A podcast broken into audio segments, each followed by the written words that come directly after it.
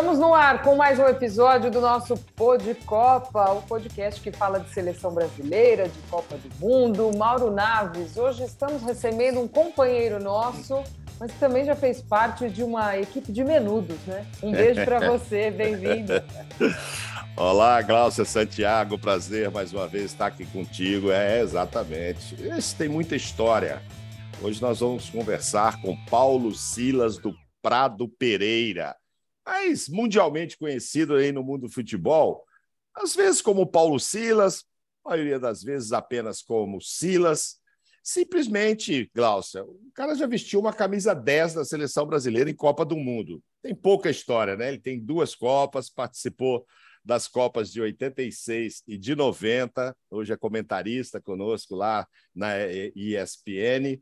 E é um prazer, Silas, enorme recebê-lo aqui para a gente contar um pouco dessa sua experiência, principalmente em Copas do Mundo. E você vai, no final, dizer qual vai ser a colocação da seleção brasileira no Catar, tá bom? Uma coisinha fácil para você resolver. Um abraço enorme, Silas. Prazer demais, meu e da Glaucia, estar recebendo você aqui hoje. Bom dia, Glaucia. Bom dia, Mauro. Um beijo grande para vocês. E uma alegria né, participar com vocês desse Pô de Copa, até porque é, lá na ESPN, onde a gente trabalha junto. Vocês são das pessoas que me receberam com o coração aberto lá, me ajudam o tempo todo. É, e eu tô muito feliz e muito contente, não só de trabalhar lá, mas ter vocês, né, ali sempre ao lado.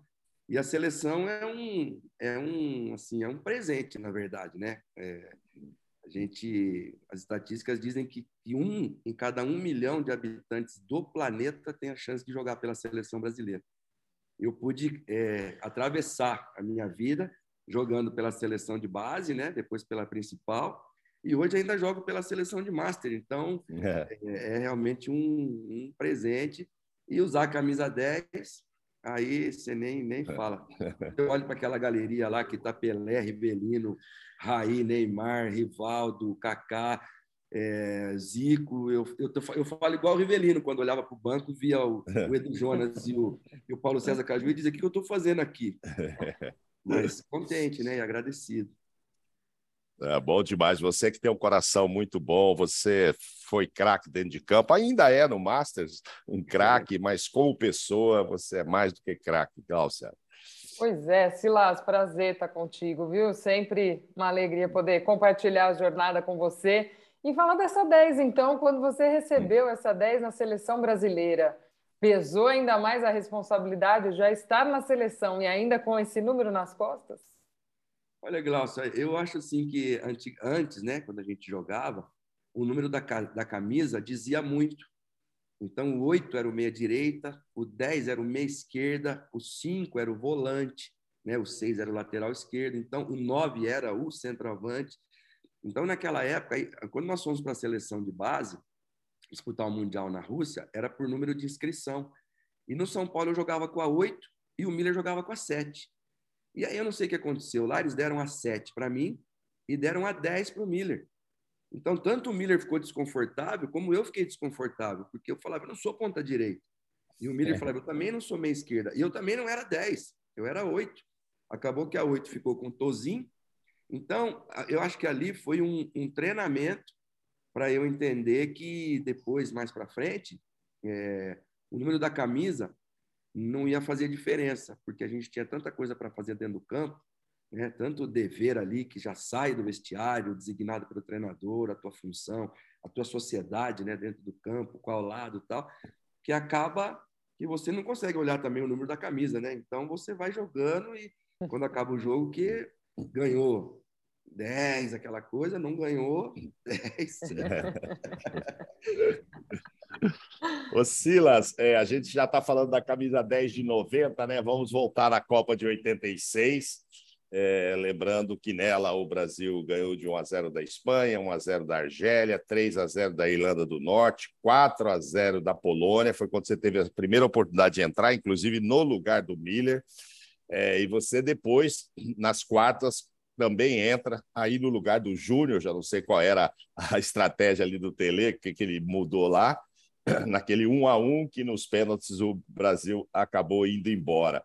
É, antes de falar da sua participação, do grupo como um todo, que chamou muita atenção naquela Copa, claro, foi horroroso perder os pênaltis e tal, mas antes disso acontecer, foi a participação do Josimar, né? Com gols bonitos, etc. Não era um jogador famoso, não era o Zico que estava lá, não era o Silas, não era o Sócrates, né? Careca, etc.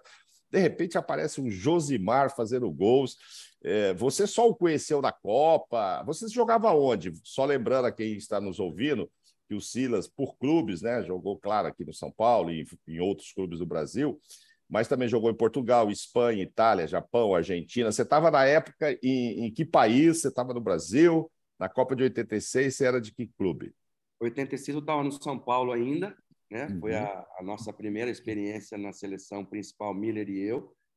E o Josimar apareceu, né? O uhum. Josimar uhum. foi convocado, o Edson é, machucou, Edson Abobrão era o, era o titular, Sim. e o Edson machucou, entre o Josimar. E o Josimar teve aquela felicidade de já entrar e cravar aqueles dois golaços no ângulo, né? É, e, e, e, marcou assim a passagem dele, muito, muito linda a passagem dele. É, e depois a gente teve junto na Copa América 80 2007, que foi na Argentina. Então, o Zimar surgiu ali, um cara. Ele era, ele era meio parecido assim com, com o Rodinei, né? Uhum. Não, não com tanta velocidade como o Rodinei, mas um cara que aparecia muito, aparecia bem, é, e tinha essa coisa do, do chutar para gol, do ir para cima, né? Foi uma surpresa daquela Copa, né? Apareceu. Você quer começar pelas vitórias, coisas boas, ou vamos direto nesse Brasil e França aí nos pênaltis? Ei, Glaucio, escolha aí, Glaucio. Ah, aconteceu uma coisa legal, que quando é. eu estreiei, é, quando eu entrei no jogo contra a França, assim, você entra com aquela expectativa, eu tinha 19 para 20 anos, né? acho que eu não tinha completado 20 anos ainda. E o Platini pega na bola. E o Platini, junto com o Zico, com o Maradona, eram os caras que a gente olhava e falava, pô, é, quero uma claro. camisa desse cara, né? E eu balancei para um lado e aí ele jogou a bola no meu pé. Cara, aquilo ali para mim foi o. Falei, cara, Platini deu um, é, é, assim, deu um passe para mim. Deu um passe para mim. E ali foi quando aquela gota de suor cai, né? E aí você fala, pô, eu também tô, também tô aqui no jogo, vamos embora. Eu ia puxar com o Silas a questão da seleção de base, né? Você chegou a ser campeão do mundo só com a seleção sub-20, né, Silas? A importância de ter essa trajetória dentro da seleção antes de chegar à principal, mas de passar também pela base. Você é jogador que formado no clube, depois chega ao profissional também no clube tem sucesso, vem da base de seleção brasileira de forma vencedora também. Queria que você falasse um pouquinho sobre isso. É, naquela época a gente jogava aqui no Brasil, as, seleções é, estaduais. E nós jogamos a final da seleção do Campeonato Brasileiro de Seleções contra o Rio Grande do Sul, Tafarel no gol, Henrique, que jogava no Corinthians, na época jogava no Grêmio, Luiz Carlos jogava no Grêmio também, os dois zagueiros que jogaram aquela final contra a gente. João Antônio, volante, jogava também na seleção do Rio Grande do Sul, Kleber, centroavante.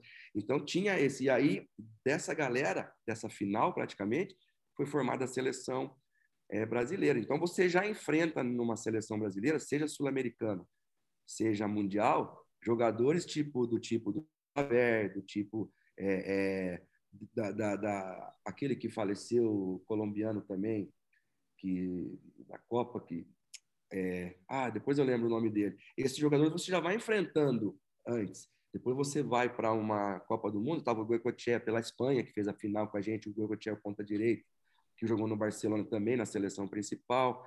É, e aí você vai entendendo também as escolas, né? As escolas, como que eles jogam, os alemães, os franceses, os espanhóis. E, e, e aí você, quando você vai para a seleção principal, voltar a enfrentar esses caras é normal. E até porque você enfrenta alguns que você estava enfrentando ali atrás. Então uhum. aquilo assim te dá um, uma tranquilidade, porque é aquela, aquele crescimento natural do, do jogador. E a gente foi campeão do mundo contra a Espanha, né, na Rússia.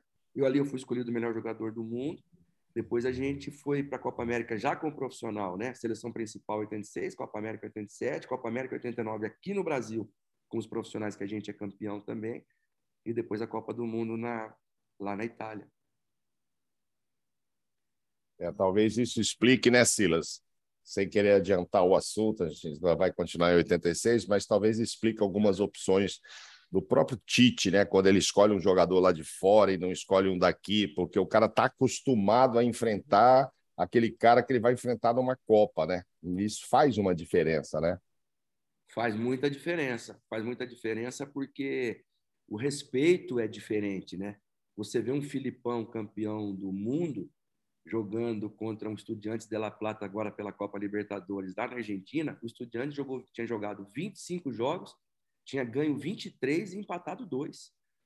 E só perdeu para o Atlético Paranaense. Então, mas você tinha no e, e, alguns lances assim que de repente se você não tem uma figura como o Filipão ali do lado, você não tem um Fernandinho no meio-campo que acabou de voltar do, do, do, do da uhum. Europa, um grande da Europa. O árbitro fala: opa, tem gente grande aqui do lado de cá também. Então, não é que vai favorecer, mas há um, um respeito. Então, isso é bom. E aí, o Tite, quando faz as escolhas dele, a gente olha que, assim, ele vê o macro, né? Não está olhando aqui ou ali, mas está olhando todo a, a situação macro para convocar. O Tele... Platini... Desculpa, vai lá, vai lá, vai lá, ele citou essa história aí do Platini. Uhum. E tem algum outro, Silas, que quando você olhou para o lado de lá e falou, nossa, estou no mesmo campo que esse cara, tem alguém que você se lembra assim de ter te marcado muito? Ah, o Tiganá, né?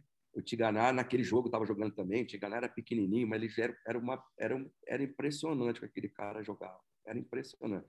Ele não era um cantê porque ele não era aquela correria toda do cantê mas ele tinha muito mais habilidade que o Kanté, era um clássico do futebol. E, na verdade, eu queria a camisa dele quando acabou o jogo, mas eu troquei com o Fernandes, o que acabou fazendo o gol contra o Brasil, o último pênalti. Né? E, e depois, Lothar Matheus, né? o próprio Diego Maradona, que eram os caras que a gente ficava assistindo, olhando, admirando e vendo o que, que os caras faziam para a gente, de repente, tentar incrementar e tentar imitar também, né? Hum. O, Silas, é, tinha um Tele Santana lá, né? Comandando, você falou aí do Filipão, do respeito.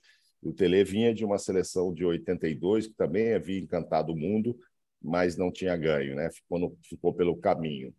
É, você acha assim que o Tele de 86 ele já tinha aprendido alguma coisa com 82 que tentou mudar, etc. Ou era o mesmo Tele? Ele mudou o sistema, não mudou o sistema? O Tele era diferente, enfim, porque era a segunda experiência dele, a de 82, repito, com o Timaço também. Como é que vocês viam o Tele em 86? É, o Tele, assim, é... a primeira coisa que a gente via nele é que ele, ele gostava muito do passe certo, era um cara que treinava muito o passe certo, ele treinava muito onde a bola tinha que ir, num cruzamento lateral, um cruzamento de linha de fundo, ele treinava... aqui o goleiro não vai chegar, ele falava. Pode cruzar aqui que ele não vai sair. Então, essa era uma particularidade dele. A outra era a questão da disciplina. Ele primava muito pela disciplina, é, tanto que a gente teve uma reunião lá em 86 e é, o Oscar esculachou todo mundo, só o Zico que não. Mas o restante ele falou: olha, o único que pode aqui achar que alguém é o Zico, ele não acha. Então, o restante de nós, vamos abaixar a bola e vamos jogar e não sei o quê.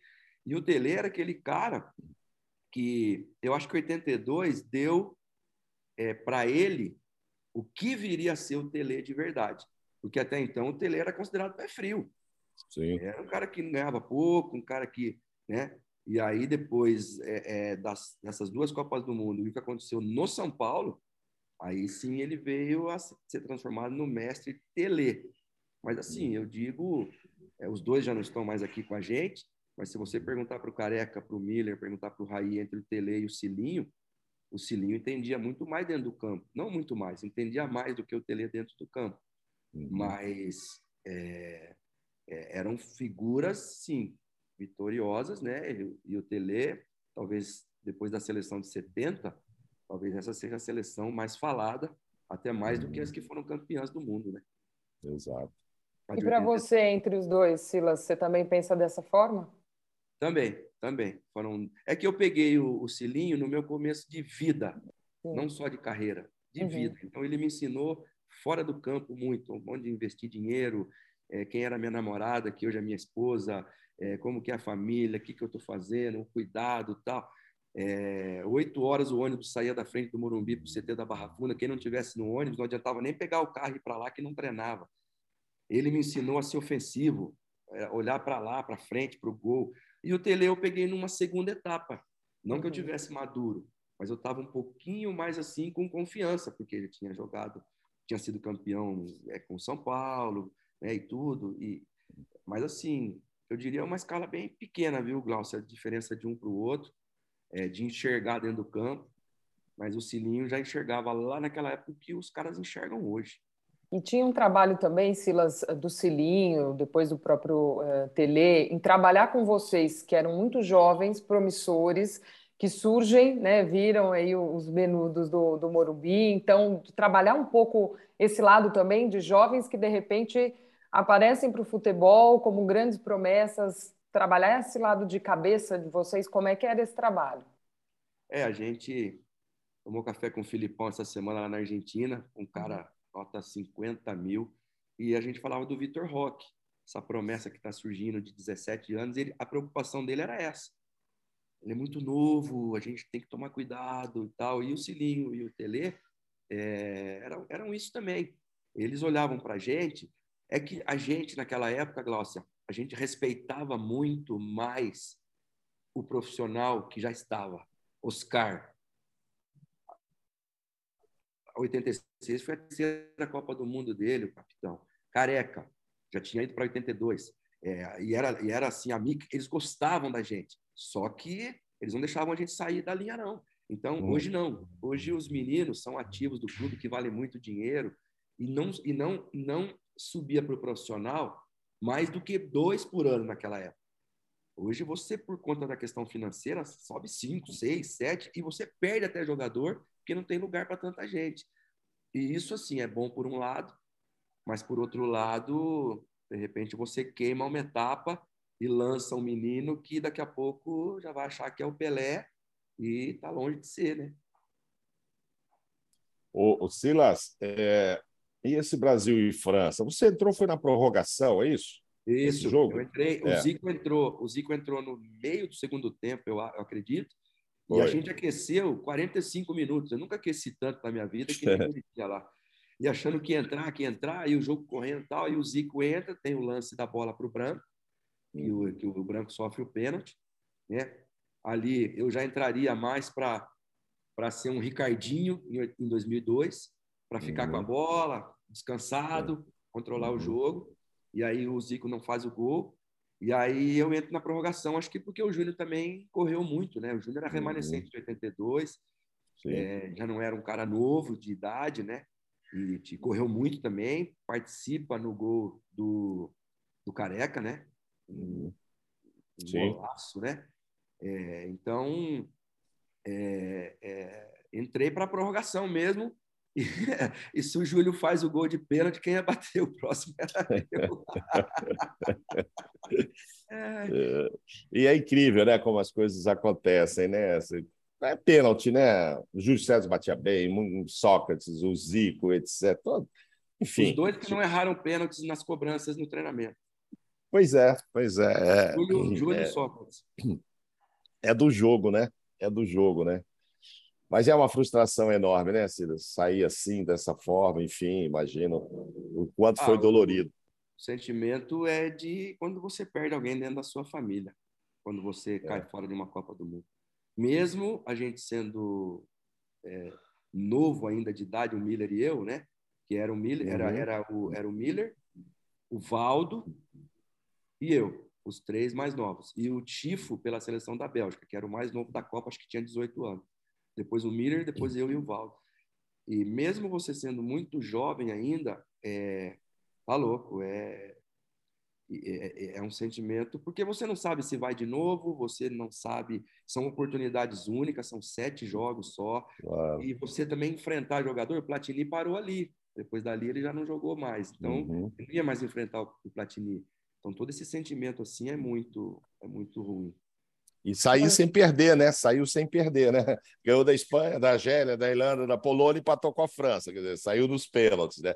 A gente vai falar daqui a pouco de 90, que aí saiu com uma derrota, enfim. Mas essa aí saiu invicto. É verdade, é verdade. E aí a Argentina que saiu, que foi campeã, perdeu acho que para Camarões no primeiro jogo. Camarões é para Nigéria, no é. dos dois. Perdeu o primeiro jogo. Então, é, é assim, nem sempre a, a, eu acho que a Itália de 82 também empatou, empatou, empatou, empatou, empatou, empatou, empatou é. foi lá e ganhou do Brasil. Uhum. Vou para a Copa de 90 já então, amigos. Silas, você chega para a Copa de 90 já mais experiente, com experiência do futebol europeu, você já estava fora, jogando nessa época. Com que expectativa você chega para essa Copa de 90? Ou esse Brasil não chega, não chega com, com, com grande expectativa de título? Como é que era a sensação, não só sua, mas dentro desse grupo? É, a gente é, 86 eu estava cortado de janeiro a julho, né, antes da viagem, e aí consegui ir para a Copa. 90 já, a gente já tinha sido campeão em 89 da Copa América contra a própria Argentina, que depois a gente ia enfrentar em 90, então em 90 eu estava garantido, né? Eu não estava, até porque em 86 eram 27 e 22 iam para a Copa. Em 90 acho que a gente estava um número mais ou menos meio que fechado, já perto, né? desde o início, né, das eliminatórias, eu participei bastante é, é, da Copa América também, então. Mas a gente estava confiante porque, é, se bem aquela galera Zico, Júnior, Sócrates, Falcão, Oscar, é, Tony Cerezo, é, o Leão, essa turma já não estava mais. É, a galera que estava ali era uma galera muito boa ainda, com careca ainda, né? É, o Dunga muito bem, é, o Valdo muito bem, a zaga, Ricardo Rocha, Ricardo Gomes, Mauro Galvão, o Aldair também estava, Jorginho Branco, Tafa. Era um grupo muito forte e com chance de, de, de conquistar também. Mas a gente teve muito problema na caminhada, Glaucia, com, com sponsor, né, com patrocinador. A gente teve muito problema aqui na, nos treinamentos e tudo. E isso é, acabou afetando, de alguma maneira, o nosso ambiente lá da Copa do Mundo. O Romário se machucou, o Romário, em 89, na Copa América, foi o goleador junto com o Bebeto, e o Romário se machuca. Aí o Laza é, entendeu que Bebeto e Miller, Bebeto e Careca não ia funcionar tão bem como Miller e Careca, ou como Bebeto e Romário. E o Romário se machuca, né, de 89 para 90 lá no PSV, um jogo que eles estavam ganhando de 9, e ele machuca o tornozelo, não sei se quebrou, o que aconteceu, mas foi bem feio, a ponto dele praticamente entrou no jogo da Copa no final só, em um dos jogos finais, e, e aí o Lazo entendeu que, que Careca, Careca era o titular. Careca e Romário, Careca e, Careca e Bebeto, Careca não ia dar certo, porque o Romário estava fora. E aí ele optou pelo Careca e o Miller. Então o Romário e o Bebeto saíram. É, eu saí, entrou o Alemão no meu lugar. O Mazinho saiu, entrou o Jorginho. E o Aldair saiu também e entrou é, o Ricardo Rocha no lugar do Aldair. Então, aconteceram essas cinco alterações de 89 para 90, mas é, no único jogo que a gente jogou bem. Acho que o Moser também, né? Entra, não entra? O Moser. O Moser ele entrou, mas depois ele sai e não volta. Isso, entrou o Moser. Aí o Moser uhum. sai ah, no jogo contra a Argentina e entra o Ricardo Rocha no lugar dele. Isso mesmo. Acho que ele se machucou também. Até os argentinos, o Rogério falou que eles festejaram no, no, no, vestiário quando eles viram na escalação que o Moser não estava, porque eles tinham uma consideração, consideravam o Moser num lugar muito alto, né?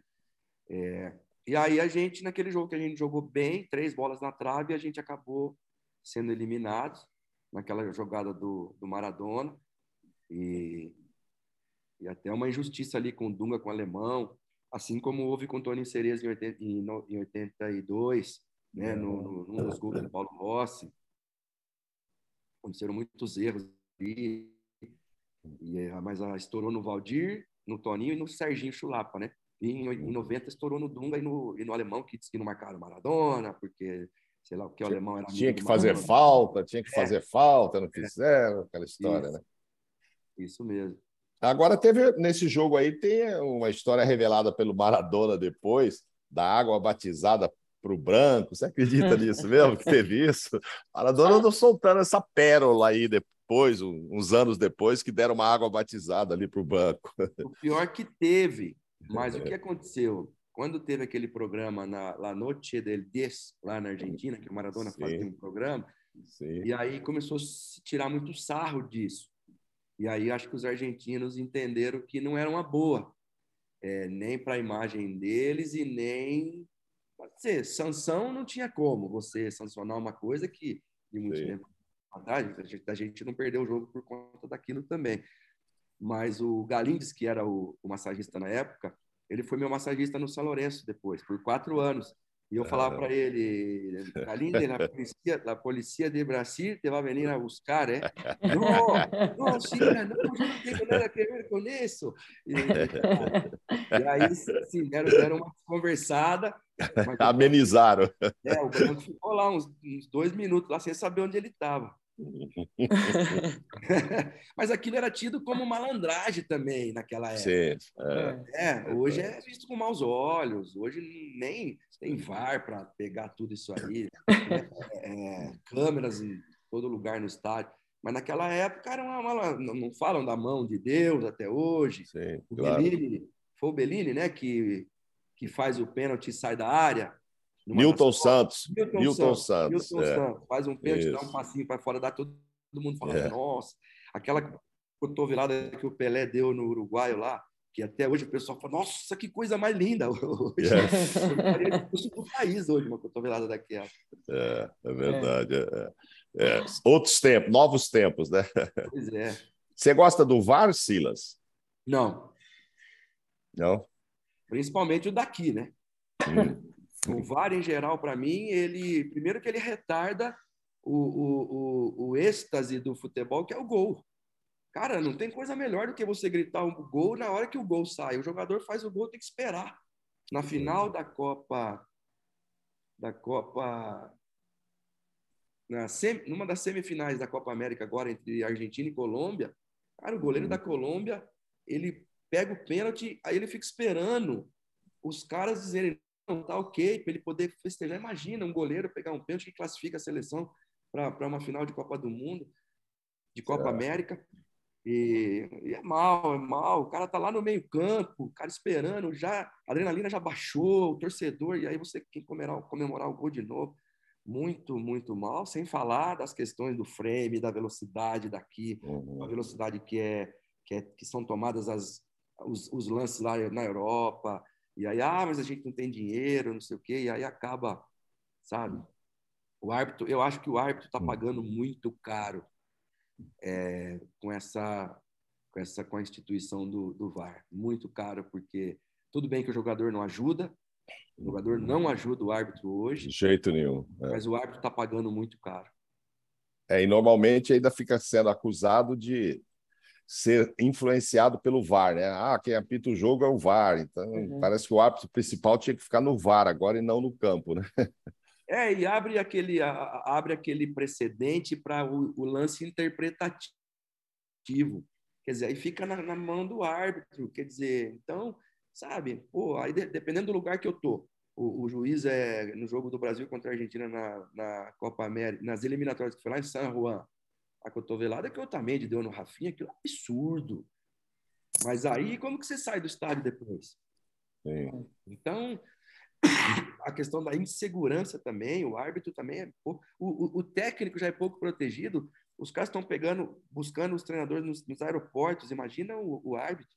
Sim. Silas, é difícil passar pela Copa de 90, né? É, e sem a gente falar daquele problema patrocinador barra CBF, e para muita gente isso atrapalhou até o desempenho de vocês e tal. É, até que ponto, como é que você entende o que, que houve lá? É, você acredita que a CBF fez um patrocínio muito bom e não ia repassar para os jogadores, e os jogadores ficaram sabendo depois e não gostaram, ou enfim, souberam antes e queriam um percentual maior. Afinal de contas, como é que foi esse embrólio patrocinador barra CBF barra seleção? É, na verdade, assim, como eu disse antes, atrapalhou, né, Mauro? Atrapalhou porque é, o jogador de futebol ele tem sempre aquela aquela questão de ética no, no trabalho, de se falar a verdade para o jogador. E quando o jogador sente que ele está sendo enrolado, né, para não dizer a palavra enganado, tal, fica o ambiente fica ruim. Uhum. E aí é, naquela época se comentou que o, a, a porcentagem é, do, do, dos valores estavam erradas e que os valores também que iam entrar para a CBF não eram o que eles passaram para a gente. Uhum. E ficou sim, ficou um clima, com um clima ruim. É, eu, eu prefiro não citar nomes para não para não até porque já passou também e acho que não vai ajudar muito agora mas ficou bem ficou bem chata a situação sim aí depois também o hotel lá que disseram que eh, o que iam repassar para a gente é porque tinham que pagar o hotel e na verdade não tinham que pagar o hotel o hotel que estava pagando para a gente ficar lá a seleção brasileira então ficou ficou meio meio mal aquilo lá vocês ficaram sabendo isso do... quando quando ah. Não, desculpa, Galo, mas acho isso, que, acho, isso foi antes quando... de começar, durante Não, a Copa? quando chegamos lá. Acho que quando chegamos lá na Entendi. Itália. Porque tinha muita Entendi. gente que jogava na Itália, né? Naquela uhum. época. Eu fui para a Itália é, depois da Copa. É, eu fui para o Cesena. Eu não sei se foi antes, um pouquinho antes ou logo depois. Da... Não, foi um pouquinho antes, foi um pouquinho antes, porque quando nós jogamos contra o, a, a, seleção italiana lá em Bolonha, eu já estava no Cesena. Então, eu, mas o pessoal conhecia todo mundo lá na Itália, tal, careca, alemão, pessoal que uhum. jogou lá. E ficou, ficou chato, né? Porque é, você tá no. Lógico que a gente, quando entrava dentro do campo, é, deixava tudo para trás mas o ambiente não era dos melhores, não. Depois teve a questão da premiação também, que disse que teve um pessoal que queria dividir com todo mundo, outros disseram que não, que ia dividir só entre os jogadores, e ficou um mal entendido. Eu não sei o que foi passado para a imprensa naquela época, mas ficou que alguns queriam dividir e outros não, e puxa, muita coisa, né? Ô, Silas, está dizendo aqui que você estava no Sporting, pode ser ainda? Pode ser, pode, pode ser, ser, pode ser, pode ser que eu já estava no esporte. Tá certo. Glaucia. Silas, além desses, desses detalhes extra-campo aí, o Lazzaroni adotou nessa seleção um esquema tático 3-5-2 e também foi algo que foi muito questionado, que talvez esse esquema tático não tenha funcionado, não era muito característico da seleção brasileira, que isso também tem atrapalhado o desempenho nessa Copa. Você, você, você acredita que isso também foi um, um fator? Eu acho que hoje, né, Glaucio, quando o pessoal olha para aquele sistema, vê que todo mundo faz igual. É, a questão de ter jogado muito bem aquele jogo amenizou também a questão da mudança. Agora, no momento, foi um pouco de novidade, né? Porque o Brasil estava sempre acostumado a jogar com dois zagueiros, passou para três. A gente já tinha ganho a Copa América, sim, com três, né? Então, isso também depois, quando a gente faz as análises, a gente vê que é, ele não, não foi uma coisa que ele lançou na Copa, ele já tinha lançado na Copa América e já tinha dado certo. Contra a mesma Argentina que a gente perdeu, é, ganhou na Copa América e perdeu lá no Mundial. Então, assim, ficou, acho que pelas questões do jogo mesmo, de, de, de ter um craque do lado de lá, fez uma jogada, fez o gol, e a gente não ter feito, é, convertido as chances que a gente criou, né? Que foram três pelo menos três na trave, né? Silas, você para de jogar em 2004 e dois, três anos depois, acho que a partir de 2007, na verdade, você começa uma nova profissão como técnico. É, por que, que você parou? Como é que foi essa nova experiência? É, foi bastante agradável, tanto quanto ser jogador. E depois você resolve não dar mais continuidade nessa nova carreira. E por que disso? É, eu, eu parei em 2004 e 2007. O Zete, a gente começou a jogar com a seleção de Master e o Zete estava junto com a gente e o Zete me convidou. Falou: Olha, recebi um convite do Paraná Clube e queria que você fosse comigo tal. Eu falei: Pô, beleza, vamos embora. Fui com o Zete. É, a gente trabalhou Paraná Clube, depois a gente foi para o Atlético Mineiro, Fortaleza. No Fortaleza, o Zete, é, eu recebi o convite para ficar. E o Zé, eu já tinha recebido no Paraná o convite para ficar como técnico principal. O Zé falou para mim, Silas, se não for agora, vai ser daqui seis meses, daqui um ano. Cara, você tem condições, vai, né, encara tal. E aí eu assumi, né, no Fortaleza. Fiquei durante 11 anos como treinador. Foi muito bom, até 2018 praticamente. E ganhei alguns títulos importantes, né? Acesso com o Havaí, título catarinense, gaúcho, Copa do Nordeste com, com o Ceará. é, campeão gaúcho com o Grêmio, né? Fui campeão lá no Catar dois anos seguidos com com Zé Roberto, Diego Tardelli, né? Alex, grandes jogadores aqui do Brasil. Mas eu comecei a ver que é, o caminho, assim, a vida do treinador, além dela ser muito solitária, né? É, o Gabriel Popolo, que era o psicólogo da CBF, ele deu um, uma palestra para a gente dizendo que mais de 90% dos técnicos tinham propensão, teriam propensão a síndrome do pânico na velhice, porque é uma vida muito solitária, tudo nas costas do treinador, e, e, eu fui entendendo também que, por conta da minha idade, morar sozinho, eu ficava muito sozinho, porque já a Eliane, minha esposa, já não estava indo mais comigo. As crianças crescendo aqui, carregando esse fantasma né, de, não, de não criar os filhos. Então, acho que tudo isso foi se acumulando, e mais também a questão das as portas começarem a ir se fechando, trabalhando em clubes menores.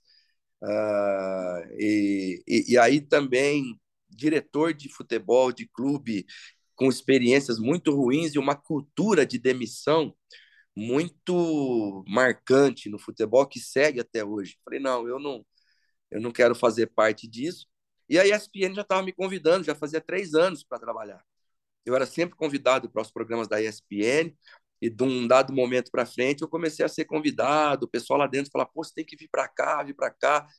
Eu não tinha fechado ainda na minha cabeça que de, de desistir da carreira de técnico, até que apareceu, sigo recebendo convites até hoje para ser treinador, uhum. mas eu já estou indo, acho que para o quarto ano na ESPN, estou muito feliz lá e não pretendo voltar para a vida de técnico, não.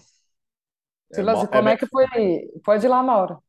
Não, eu dizer, é melhor ficar lá na ESPN falando mal do, do trabalho dos técnicos do que ser o cara criticado, né, Silas? Mas na ESPN, pelo menos, a gente não precisa bater em ninguém. A é, gente pode verdade. criticar sem agredir as pessoas. E eu acho é, isso pô, muito legal. Você pode ser você, é. né? Ninguém fica te falando, ah, tem que bater, tem que não sei o quê. então você tá. pode ser duro, crítico, nem sempre e... vai agradar as pessoas. E elogiar mas... tambber né? Quando o técnico merecer, Tudo, é. elogia também, lógico. Árbitro também, né? É. E, e, ser verdadeiro, como é a minha, minha maneira de encarar a vida, né? Ser verdadeiro. É melhor ser pedra do que ser vitrine, né, Também. Escuta, é. Silas, e como é que foi essa, essa transição para essa carreira de comentarista? Você, jogador, aí vai para treinador, enfim, fez a vida ali dentro do campo. Como é que você se preparou, se prepara para levar a sua rotina hoje como comentarista? É muito diferente?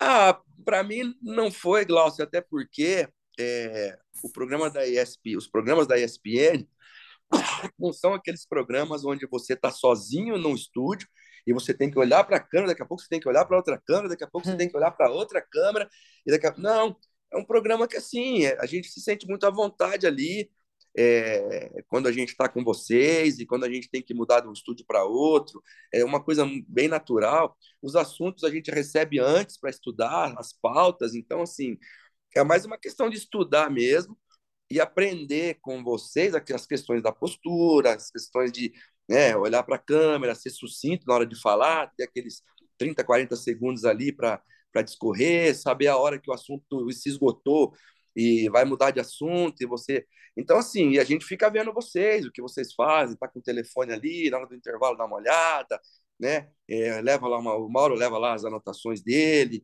é, e, e, e, a gente se ajuda também ali. O Mauro já me ajudou umas duas, três vezes quando eu falei umas coisas lá que estavam tavam, que não estavam certas. Ó, oh, você falou que o jogador era aquele lá, mas aquele lá é daquele time.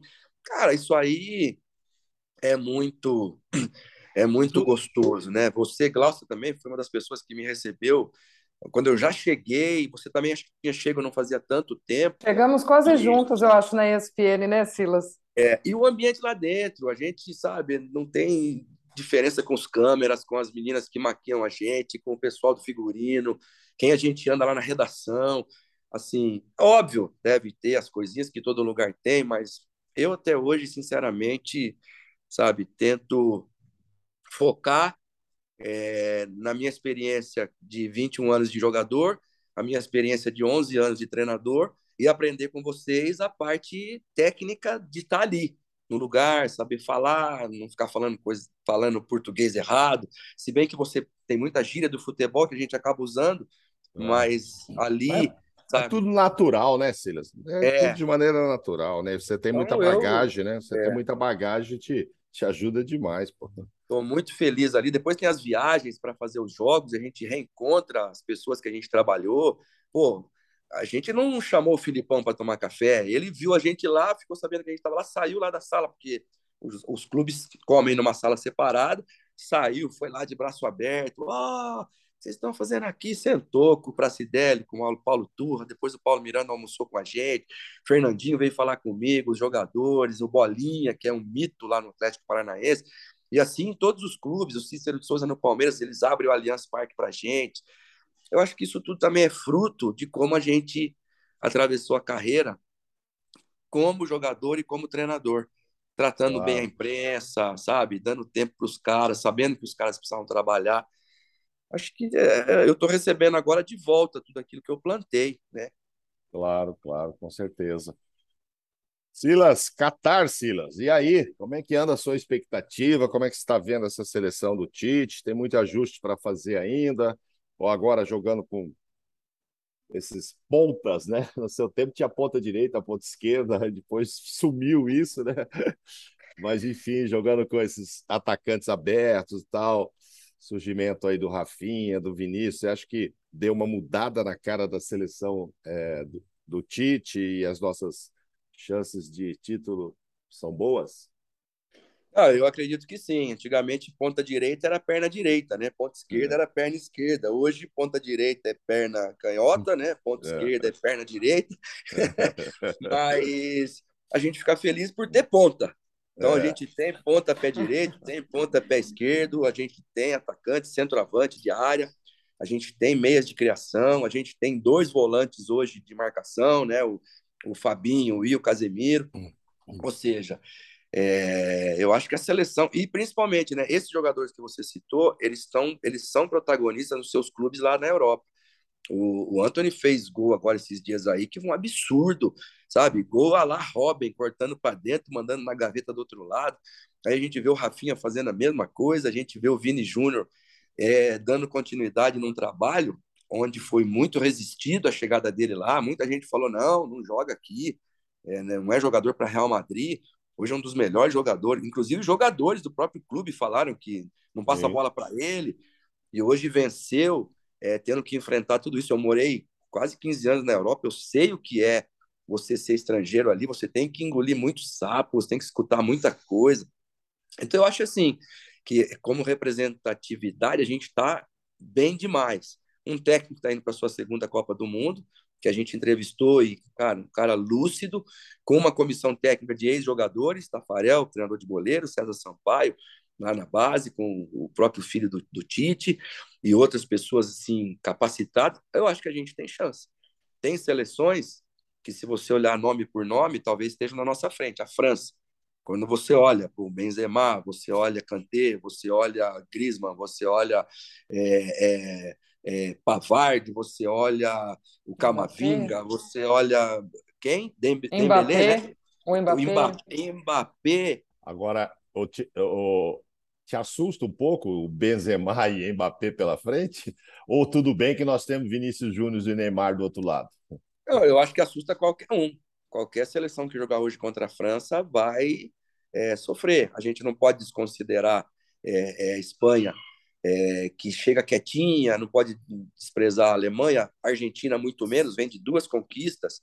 Então, assim, é, agora, óbvio, Benzema e Mbappé são craques, uma seleção que acaba de ganhar e ganhou bem, é, mas eu acho que a gente é, é, é uma, a nossa seleção é uma seleção jovem do meio para frente, mas de jogadores que com vontade de fazer história. Então eu acho que a gente tem muito. Talvez a gente vá sofrer um pouco com o jogo aéreo, porque os nossos zagueiros não são tão altos, nossos laterais também não. E o Fabinho, tudo bem, é grandão. E lá na frente, a gente também não tem. Se o Pedro for convocado, a gente vai ter mais um jogador na bola defensiva para ajudar, de estatura boa. Talvez isso, o jogo aéreo. Agora, por baixo, não vejo ninguém melhor que a gente, não. Silas, você citou aí, você esteve na gravação desse resenha alguns dias atrás com o Tite, César Sampaio. O que, que o Tite falou? Talvez até na resenha bastidor, que é sempre o melhor, né? O que não foi publicado ali, que você pode trazer para a gente, que te chamou mais atenção. O que, que você conversou ali com ele desse, desse pré-Copa? Olha, Glaucia, eu fiquei muito tranquilo, sabe? Quando assim coração fica tranquilo, por exemplo, era igual quando eu vi o Guga jogar. Até eu uhum. conhecer o Guga, eu falava, pô, mas o Guga podia ir ter ido nessa bola. Aí você conhece o cara, você vê que não foi porque não deu para ir naquela bola. O cara sabe o que ele está fazendo dentro da quadra. E o Tite, para mim, é a mesma coisa, sabe? Ele sabe o que ele está fazendo. Eu converso bastante com o César Sampaio. O César Sampaio falou para mim, Silas, ele, ele respira a seleção brasileira. Então, assim, um cara que sabe todas as seleções que vão jogar a Copa do Mundo, todos os esquemas, todas as mudanças, quem entra, as, as características individuais, ele sabe tudo e está colocando isso em favor da seleção. Então, assim, fiquei tranquilo. César Sampaio também. Ele deixou, não sei se ele deixou ali meio no ar.